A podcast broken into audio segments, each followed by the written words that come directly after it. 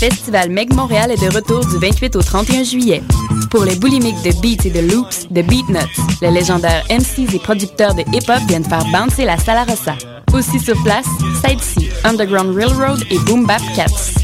D'autres shows à la Casa del Popolo, un marathon hip-hop avec The Left, DJ Brace, Blue Rum 13, Grindhouse et plus encore, en coproduction avec Good Friday Entertainment. Toute la programmation sur megmontréal.com. Le festival Meg Montréal, du 28 au 31 juillet. L'Auto-Québec présente la 25e édition anniversaire du Festival international Nuit d'Afrique du 12 au 24 juillet. 57 concerts, 32 pays. Venez découvrir des surprises, des nouveautés et les plus grands noms de la musique du monde. Avec entre autres l'auteur du fameux Soul Makossa, le grand mani du bango, le pop folk de Majo, révélation de 2011, et Nuit d'Afrique Sound System, des soirées électro avec performance live des plus grands DJ de la scène World 2.0. Le Festival Nuit d'Afrique, un quart de siècle de musique du monde. Consultez festivalnuitdafrique.com. Connaissez-vous le Festival Panorama? C'est un festival de musique électronique en plein air du 22 au 24 juillet. Des performances de plus de 30 DJ se succèdent sur deux scènes. Damien Lazarus, Subfractal, Roux Sound System, Hakim Guelmi, Pascal et Vesselina, Les Mouse, Fancy Freak, Monopoly et plusieurs autres. Venez profiter du site enchanteur du domaine des Aigles avec piscine, terrain camping et une incroyable vue panoramique jusqu'à Montréal. Du 22 au 24 juillet, passez un week-end qui sort de l'ordinaire au Festival Panorama. Pour plus d'infos, consultez le www.festivalpanorama.ca.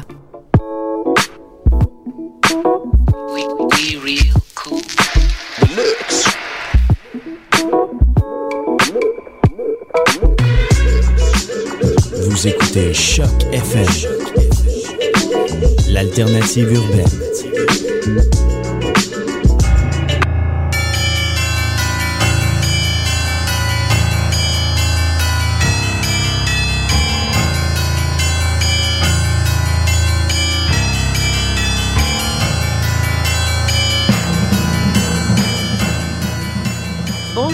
Vous êtes sur Choc FM. Nous sommes mardi 19 juillet 2011. C'est le tome 3 et le chapitre 40 de Mission Encre Noire. Et c'est évidemment Hélène et Eric avec nous. C'est parti.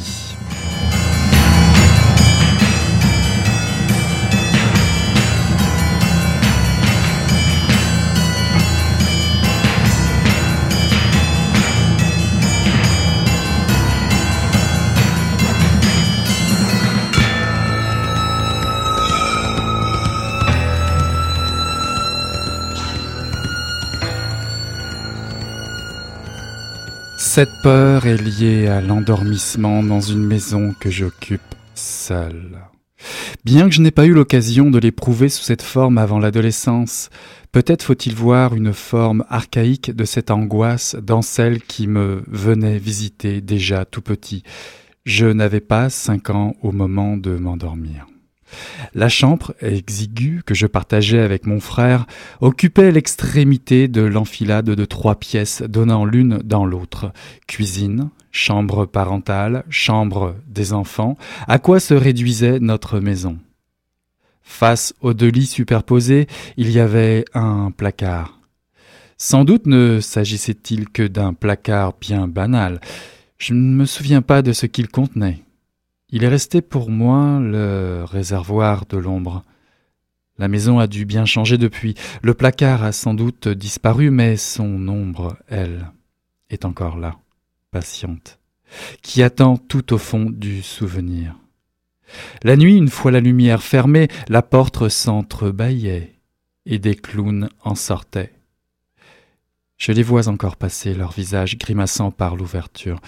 Je ne sais plus s'il s'agit d'un cauchemar qui s'est imposé comme un souvenir ou d'un fantasme que je ne parvenais pas à maîtriser et qui m'obligeait, en dépit de ma terreur et sans doute par goût secret pour elle, à faire naître des clowns dans ce réduit. Et moi je restais paralysé sur mon lit d'enfant, les deux bras le long du corps, attendant qu'ils finissent de glisser leur grande carcasse dégingandée. Depuis, L'idée de chambre du fond est devenue comme un élément structurant de mon espace mental. Il y a une chambre du fond, et quelqu'un l'habite. Ce quelqu'un ne peut être qu'une créature à la fois secrète et grotesque, occulte et spectaculaire. Il faut comme une nécessité que le plus intime du lieu soit la demeure du monstre, c'est-à-dire de l'apparition, de l'apparition en soi, de ce qui se donne à voir comme l'incarnation spectaculaire de l'incompréhensible. C'était un extrait de La Présence de Pierre Jourde aux éditions Les, Allusifs euh, et c'est paru euh, ce printemps, je crois en mars dernier. Donc, euh, Eric, une petite présentation vite fait. vite fait, ça, ça n'existe pas chez moi, ça, vite fait.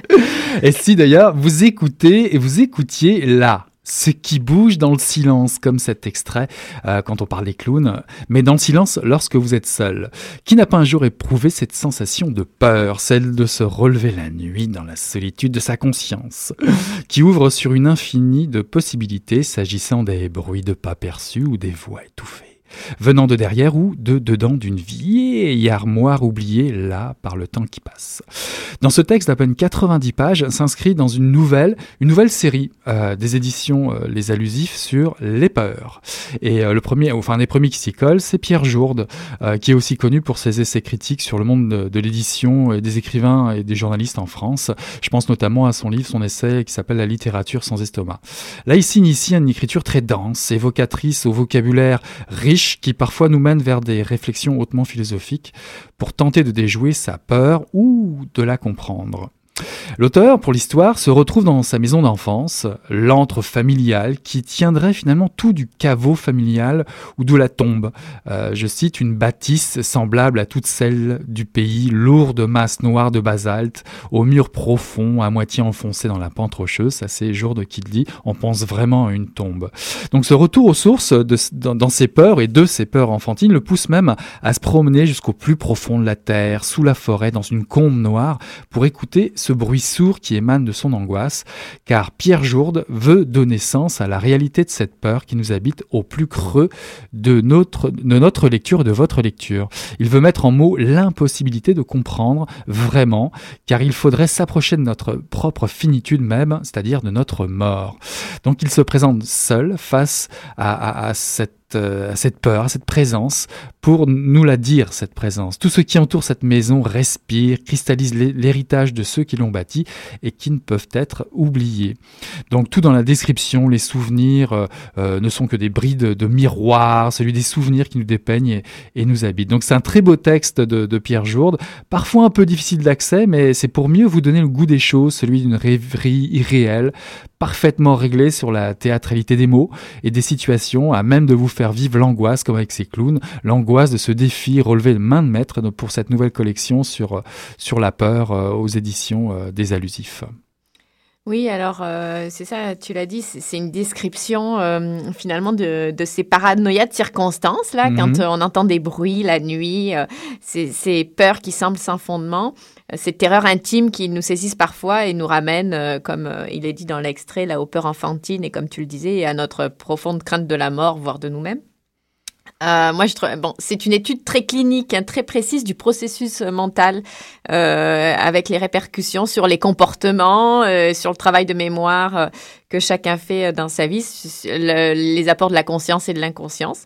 Et le texte se situe, c'est ça, entre l'essai philosophique et, ou psychologique et la fiction proprement dite, euh, c'est un objet un peu hybride. Il, donc, euh, Pierre Jourde raconte quand même, euh, pour ce qui est de la fiction, l'histoire de cette peur, comment elle s'installe. C'est presque un personnage à part entière. Comment elle s'installe, comment elle se manifeste, quel bruit elle fait, quelles actions sont nécessaires pour la tenir à, à distance ou à sa juste place. Est-ce que cela fonctionne ou pas? Il y a de nombreux rebondissements dans la relation, en fait, entre le narrateur et cette présence, hein, puisqu'il l'appelle, euh, bon, le livre s'appelle La Présente, dont, dont il cherche euh, mhm. la présence, dont il cherche à découvrir non seulement si elle est tangible, mais vraiment de quoi elle est faite. Est-ce un fantôme? Est-ce une part de lui-même? Est-ce la maison qui vit sa vie propre de façon indépendante?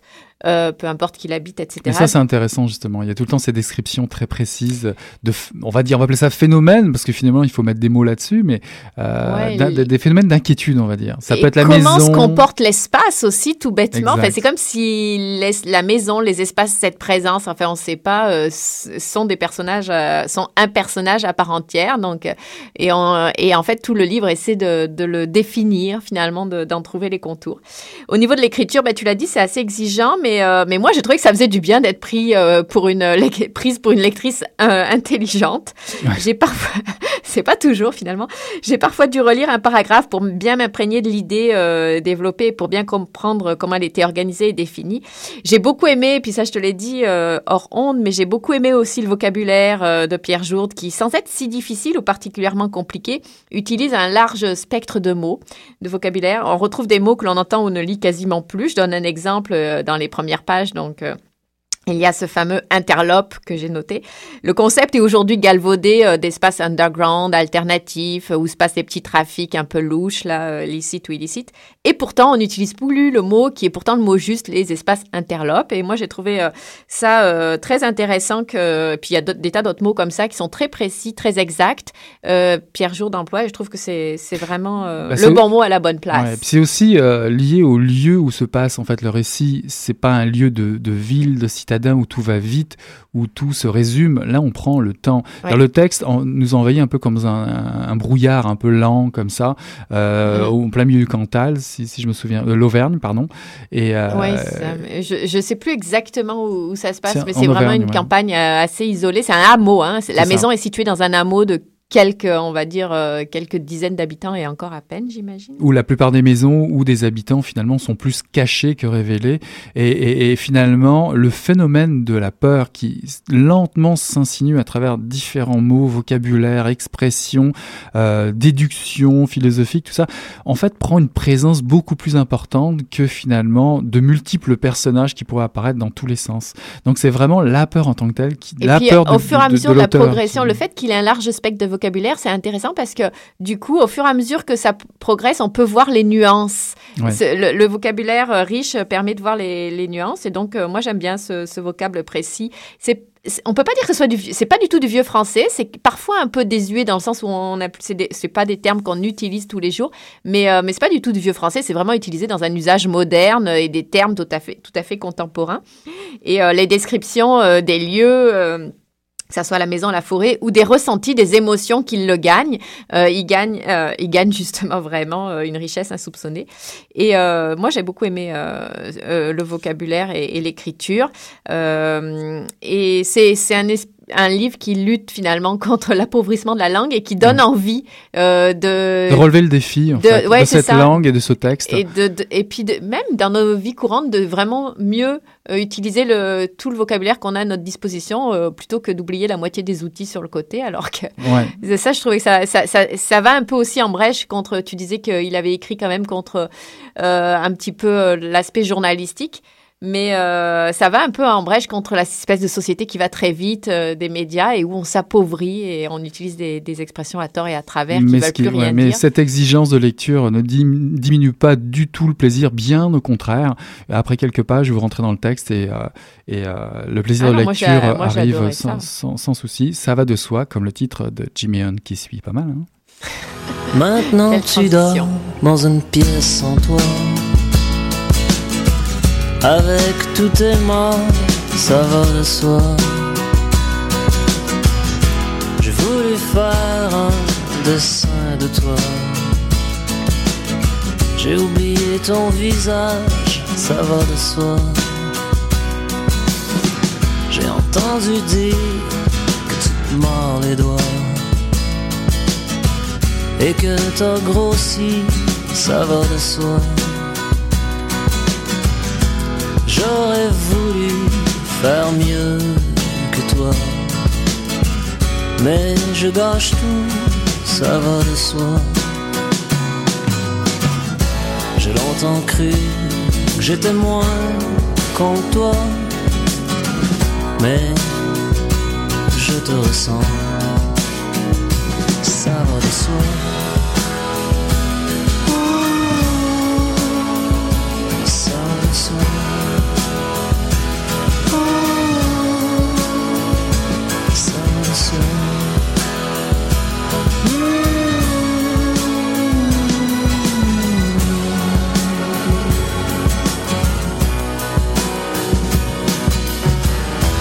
Que ton chien est mort dans tes bras. Ton seul ami, ça va de soi. Ça fait longtemps que je me fous de toi. J'ai voulu t'aimer, ça va de soi. Maintenant tu dors dans une pièce sans toi. Avec tous tes morts, ça va de soi. J'aurais voulu faire mieux que toi. Mais je gâche tout, ça va de soi. Ouais, mais nous, on va tenter de faire encore mieux. C'était Jimmy Hunt, ça va de soi. De retour en studio, Hélène. Bien choisi, merci Eric. Bah, merci. Alors, euh, bah, écoute, je te laisse commencer euh, par euh, deux présentations. Vite fait. On a évidemment nos marottes, au bout d'un moment, nos auteurs préférés, et qui reviennent assez, régulièrement, bah, à fur et à mesure qu'ils produisent des livres, évidemment. Bah, effectivement, Jourde m'a fait penser une nouvelle fois à Hubert Mingarelli et son livre La Promesse, paru au Seuil en 2009. C'est l'histoire de Fédia qui descend un lac qu'il compte remonter jusqu'à sa source. Il a une mission douloureuse à accomplir. Il garde une petite boîte entourée par un élastique dans sa- la poche de son pantalon. Le récit euh, accomplit des va-et-vient entre des émotions du passé et le plaisir euh, pudique de naviguer sur la rivière. Voilà Mingarelli. On est en au, au cœur de cet auteur. Donc c'est en fait une belle Toujours histoire. des histoires d'eau. hein. Ouais, tout le temps des, souvent des histoires d'eau. La belle histoire, c'est la belle histoire aussi d'une amitié entre deux hommes. C'est souvent ça, Mingarelli aussi. Euh, de deux hommes lorsqu'ils étaient à l'école des mécaniciens euh, maritimes au bord de la Baltique. Donc l'atmosphère qui se dégage du livre, comme d'habitude, est, fait de moments particuliers avec euh, des, du vocabulaire très riche mais assez simple, où chaque détail vient étayer le lien et comme ça, puis on déroule le récit. C'est tout le temps très beau, magnifique. C'est vraiment la joie d'être ensemble des, des deux personnages, de pique-niquer au bord d'un lac en fumant, parlons de tout de rien comme de l'avenir qui s'annonce vite euh, autour de l'école maritime, construire un avion miniature et de le voir voler, enfin des choses comme ça. Donc l'infini se faufile entre les lignes fuyantes de l'auteur chez Mingarelli, un sentiment de paix qui nous envahit, qui nous envahit durant la lecture, alors que Fédia avance à coup de dans cette journée de récit euh, sur cette rivière. Il entame une sorte de confession à son fils absent, qui est pas dans cette excursion, mais auquel il, révèle des, choses, des vérités, la raison pour laquelle il est sur cette rivière. Donc c'est une histoire d'amitié, comme une promesse à la vie et à la mort, qui navigue euh, au long des pages de ce livre, assez court, empli de pudeur, silence, et qui, tra- qui trace un, sillon suffisant pour qui vous guidera dans, dans votre plaisir de lecture de cette belle prose euh, d'Hubert Mingarelli. Et euh, tu avais pensé aussi euh, à un homme qui dort quand tu as lu La Présence? Bah oui, forcément, euh, quand on, mélange les mots, puis un aspect très philosophique et assez social, comment ne pas penser à cet immense auteur, Georges Perec, et à ce livre, Un homme qui dort? C'est le troisième roman sociologique de, de Georges Perec qui, qui paraît chez De Noël ou chez Folio en poche. Il est paru en 67, me semble-t-il, qui décrit en fait un jeune homme étudiant en sociologie à la Sorbonne qui va progressivement s'effacer, s'isoler dans, dans le texte, refuser toute forme de communication ou d'engouement pour ce qui l'entoure, ce qu'il vit. Comme ça, de, de façon méthodique, euh, Pérec nous fait reculer l'humain vers une position ultime d'observateur de la vie. Donc Un le- peu effectivement la, un peu la démarche art- de. Ouais, ouais. un recul euh, par rapport aux choses de, de dans la pour mettre plus en évidence euh, ces émotions où, où en fait le personnage marche des heures durant à travers les rues de Paris.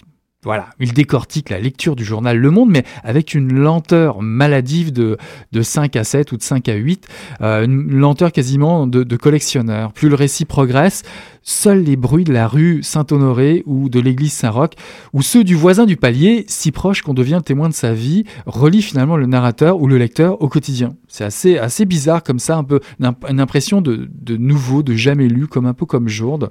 Euh, Il y a beaucoup de références à des livres, à des écrivains qui sont cités, des œuvres nommées, comme des listes d'inventaires de, la vie qui passe. Euh, les teintes noires et grises seulement sont contrebalancées par la présence d'une bassine en, en plastique euh, rose dans, dans le livre. C'est assez, euh, assez marrant. Puis c'est comme si on sortait de cette espèce de léthargie ou de sommeil, comme ça, à force de lire ce, ce, court roman. Georges Perec nous confronte à, la contrainte du réel, finalement, de notre réel dans la vie de tous les jours, comme si de, renoncer à une certaine cohérence sociale nous faisait perdre conscience de ce qui ordonne notre monde.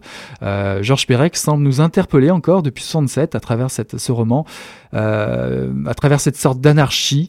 Il vous dit, ben, vous, ben, qui êtes-vous lorsque vous cessez d'obéir au mouvement organisé? C'est c'est une lecture qui est fascinante comme Jourde. Je vous recommande hautement et fortement.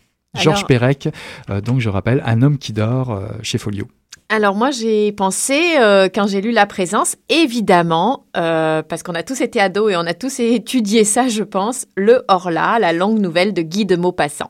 Parce que qu'est-ce que c'est le Horla Si on se rappelle bien, c'est un homme qui décrit sa peur, les, sa peur euh, de la maison qui fait des bruits et il sent une présence qui s'impose petit à petit, qui se rapproche de plus en plus de lui. et ça tourne, on comprend puisque c'est un journal intime que le narrateur est en train de peut-être devenir fou. En tout cas, c'est ce qu'on craint. On sait que Guy de Maupassant euh, lui-même a été euh, cerné euh, par la folie. Donc ça ressemble, ça ressemblait. En fait, c'est comme si la présence de Pierre Jourde, c'est exactement la version moderne du Horla. Le Horla, c'est une nouvelle fantastique quand j'allais dire au premier degré, non, il y a cette réflexion sur la folie et cette espèce de description du processus euh, comme ça de terreur. Mais la présence, ça serait une version moderne, enrichie de tout ce qu'on a découvert depuis. Hein, euh, Maupassant, c'est écrit en 1887, euh, donc 19e siècle. Mais euh, la présence, euh, ça, fait, ça fait intervenir, depuis, il y a eu la psychanalyse, le travail du conscient et de l'inconscient, la psychiatrie et la neuropsychiatrie, la philosophie, la neuroarchitecture, hein, les espaces qui influent sur notre mental euh, je suis passionnée de ça en ce moment.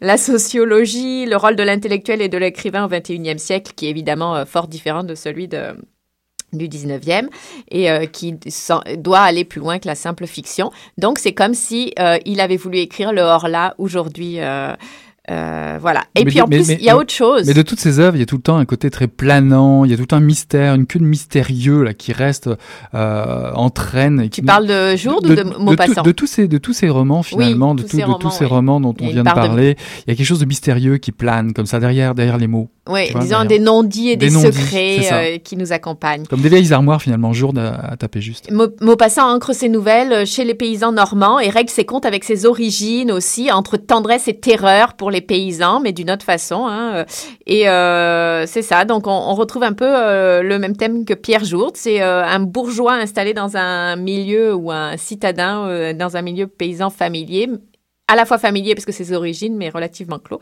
L'autre chose, je vais le citer très vite, c'est La vie moderne, le film documentaire de Raymond de Pardon. Mhm. euh, pour le, du côté des films, c'est le dernier de sa trilogie sur les paysans des Cévennes. Donc celui-là, le dernier est paru en 2008.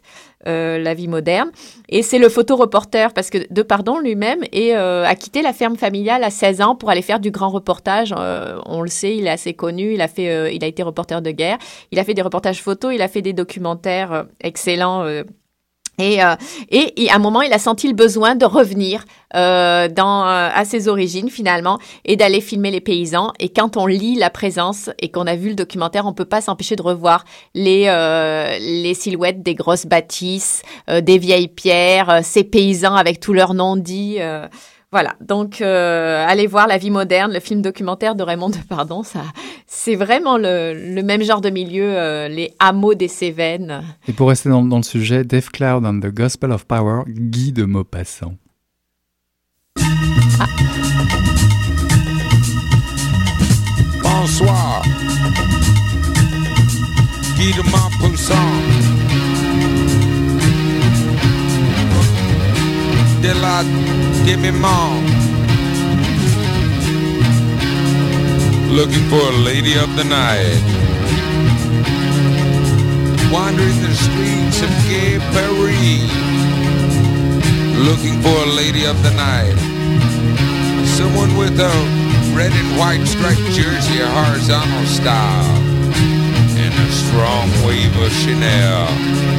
That's the girl who I can tell be right for Guy de Maupassant.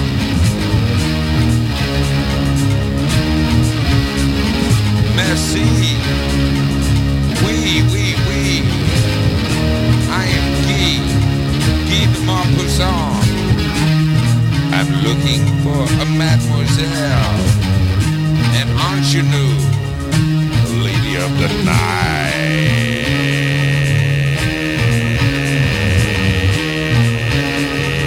Maupassant. Bonsoir. Bonsoir.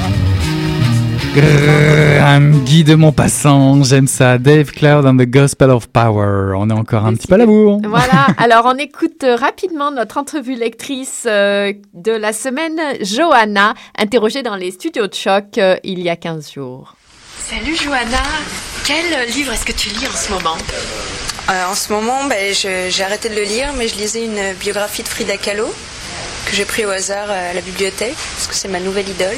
J'aime pas ça, arrêter des livres en cours, mais c'était très très mal écrit, très très long puis ça devenait un peu fatigant. Trop de descriptions de l'accident, etc. Si tu avais quelque chose à dire à celui qui a écrit cette biographie, qu'est-ce que tu lui dirais? Ah bah Déjà, je lui dirais effectivement de, relire son livre, parce qu'il y a quand même des fautes. Alors, je lis sûrement une traduction, ça peut être écrit en espagnol, j'en sais rien. Et puis, ouais, moins long dans les descriptions, dans le pathos, on n'a pas besoin de tout savoir. Il y a beaucoup d'extraits du journal, c'est très touché. Ça explique pas si bien que ça le personnage. Et est-ce que tu abîmes tes livres ou est-ce que tu en prends soin? J'en prends soin. Avant, plus petite, corner les pages, mais finalement je déteste ça. Je mets des marque-pages. Est-ce que tu trouves tous tes livres à la bibliothèque Ouais, j'en prends beaucoup à la bibliothèque, alors en plus, faut, faut pas les abîmer. Puis sinon, bah, j'en ai quelques-uns chez moi, mais. Est-ce que tu préfères euh, commencer un livre ou finir un livre? Ah, c'est une question euh, intéressante. Je préfère commencer un livre. Pourquoi? Ben, j'aime ça connaître. Euh, comment dire les fondations de l'ouvrage. Est-ce que tu as un auteur qui t'a particulièrement marqué ou un livre qui t'a particulièrement marqué? Les Cavaliers de Joseph Kessel? Parce que j'ai toujours adoré euh, l'Asie, l'Asie centrale. Bon, en lisant, je me suis un peu trompée géographiquement. Ça se passe en Afghanistan. J'avais imaginé que c'était plus la Mongolie, le nomadisme, euh, le rapport de l'homme tout seul face aux autres. Euh. J'adore ce livre.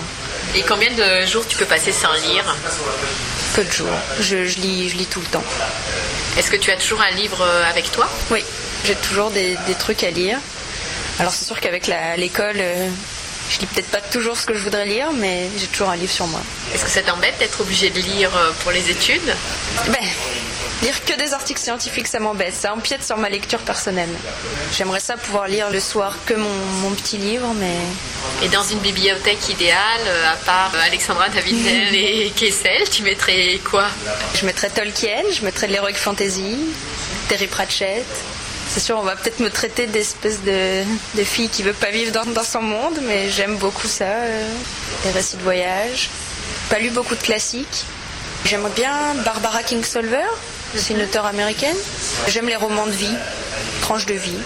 À quoi ça sert de lire pour toi? Pour rêver, voir d'autres vies, d'autres choses, mais aussi les moments du quotidien, j'aime ça. Quotidien chez les autres, par curiosité. Et si tu avais un livre à recommander pour partir en voyage? Bon, est-ce que je peux encore me permettre de parler quand même d'Alexandre Davinel? Effectivement, je pourrais recommander Voyage d'une Parisienne à Lassa, parce que c'est un voyage, mais c'est féministe, c'est profond. On apprend des choses sur le voyage, sur les gens, les rencontres. Allez, euh, Osamu Tezuka, un mangaka. Bouddha, c'est super bien. Euh, c'est un manga, mais c'est vraiment chouette. Merci Johanna, bah, on est encore à la presse. On vous dit à la semaine prochaine, c'était euh, Mission Cronoir sur Salut bye bye.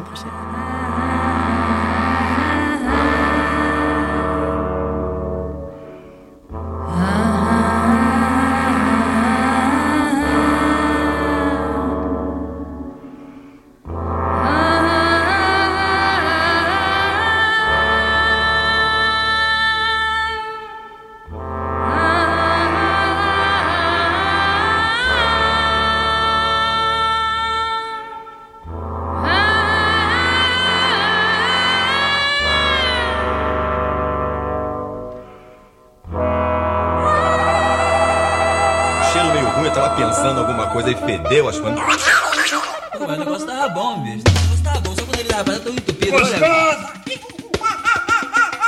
Quem diria, hein? Greta Garbo acabou de irajar, hein? É, mas eu tava falando pra você, né? Depois que eu passei a me sentir, aí o negócio ficou diferente.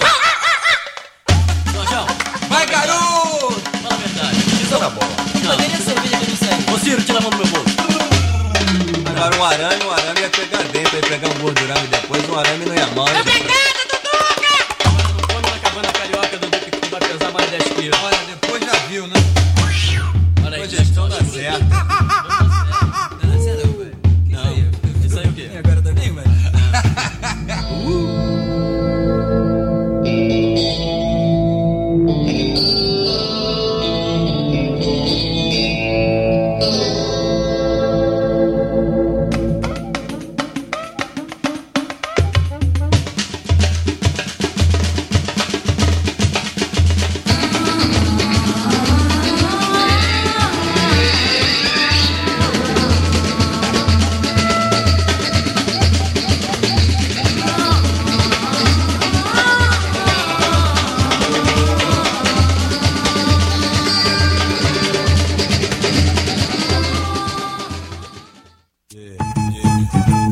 Festival Meg Montréal est de retour du 28 au 31 juillet.